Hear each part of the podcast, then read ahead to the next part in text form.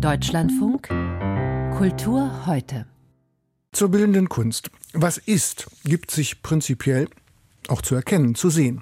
Der Philosoph Hans Blumenberg nannte das mal das Sichtbarkeitspostulat der frühen Neuzeit. Irdisches sichtbar zu machen, ist wesentlich Aufgabe der Sonne. Ihr dankt die Dichterin Ingeborg Bachmann mit den Worten Nichts Schöneres unter der Sonne als unter der Sonne zu sein.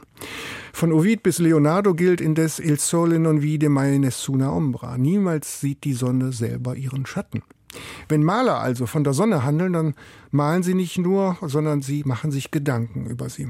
Claude Monets Gemälde Impression Sonnenaufgang von 1872 etwa, das den Hafen von Le Havre mit einer sich im Wasser spiegelnden kleinen grellroten Sonne zeigt. Gehört zu den berühmtesten Kunstwerken der Welt und es ist jetzt für acht Wochen im Museum Barberini in Potsdam zu sehen. Es hat um dieses Meisterwerk nämlich eine opulente Ausstellung zum Thema Sonne in der Kunst arrangiert. Carsten Probst. Wer hierzulande an die Sonne denkt, der denkt vielleicht zunächst an den Süden. Warum also nicht auch an den globalen Süden, die Südsee, an Afrika, Südamerika, Südostasien. Auch dort gibt es schließlich überall ausgeprägte Kulturen der Sonnenverehrung und der Sonnendarstellung. Aber die Potsdamer Ausstellung muss sich beschränken, wie Kurator Michael Philipp bedauernd einräumt. Es ist ein uferloses Feld und es würde rein räumlich unsere Kapazitäten übersteigen und im Übrigen auch die Kapazitäten aller Besucher. Also die Beschränkung auf diese europäische Tradition hat zwei Vorteile. Der eine ist, dass wir etwas in die Tiefe gehen können und das zweite ist ein Grundmoment unserer Ausstellung. Sie ist nicht chronologisch aufgebaut, sondern thematisch und wir können zeigen, dass viele Themen und viele Aspekte über Jahrhunderte hin hinweg aufgegriffen wurden. Tatsächlich holt die Ausstellung auch jetzt noch mit enzyklopädischem Anspruch weit aus,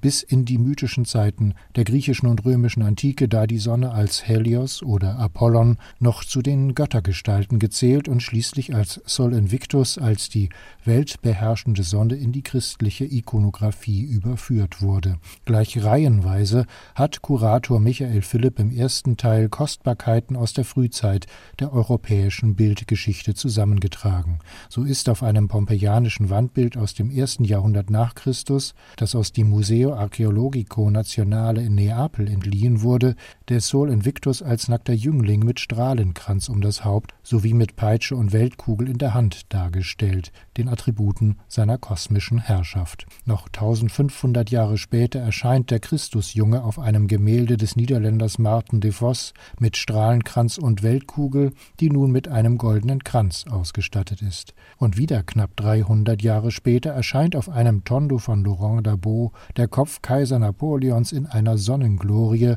und deutet so zumindest an, dass in der Sonnensymbolik immer auch weltliche und göttliche Macht miteinander identifiziert wurden. Sprechende Gegenüberstellungen wie diese gibt es viele in diesem ersten Teil. Der Sturz des Phaeton etwa, ein seit dem 16. Jahrhundert gern aufgegriffenes Lehrstück nach Ovid über den jugendlichen Hochmut, der in die Katastrophe führt, handelt vom Sohn des Helios, der mit dem Sonnenwagen seines Vaters verunglückt und vom Himmel auf die Erde hinabstürzt.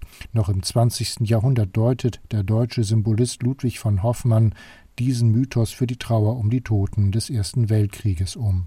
Das eigentliche Instagram-Moment dieser Ausstellung während zumindest ihrer ersten acht Wochen der Laufzeit ist aber unausweichlich Claude Monets Impression Sonnenaufgang von 1872. Das Bild befindet sich im zweiten Teil, ein Stockwerk höher, wo sich die Ausstellung der Moderne zuwendet. Auch hier mit weiteren wunderbaren Exponaten von Friedrich, Runge und Turner bis hin zu Munk, Vallotton, Otto Dix oder Max Ernst. Allerdings verlagert sich der Fokus der Malerei in dieser Zeit von der Beobachtung der Natur zur Materialität der Farbe.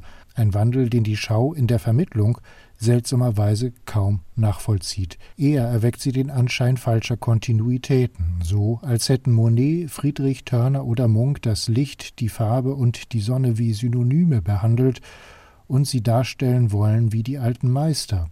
So droht dem Publikum eine positivistische Irreführung. Otto Pines Schwarze Sonne von 1961 kann man so zwar oberflächlich mit alten Sonnenfinsternisdarstellungen, etwa bei der Kreuzigung Christi, vergleichen, tatsächlich wird bei Pine aber gar nichts symbolisiert, allegorisiert oder dargestellt. Er hat die Leinwand in der Mitte wie einen Lampenschirm angesenkt und lässt das Zentrum des Bildes so vielmehr zu einer Leerstelle des Sehens werden. Und schon weil sich unter den über 50 Ausgestellten gerade einmal zwei Künstlerinnen finden lassen, hätte man dem modernen Teil dieser so aufwendigen Schau eine fachkundige Co-Kuratorin gewünscht. Sagt Carsten Probst über die Ausstellung im Museum Barberini Potsdam.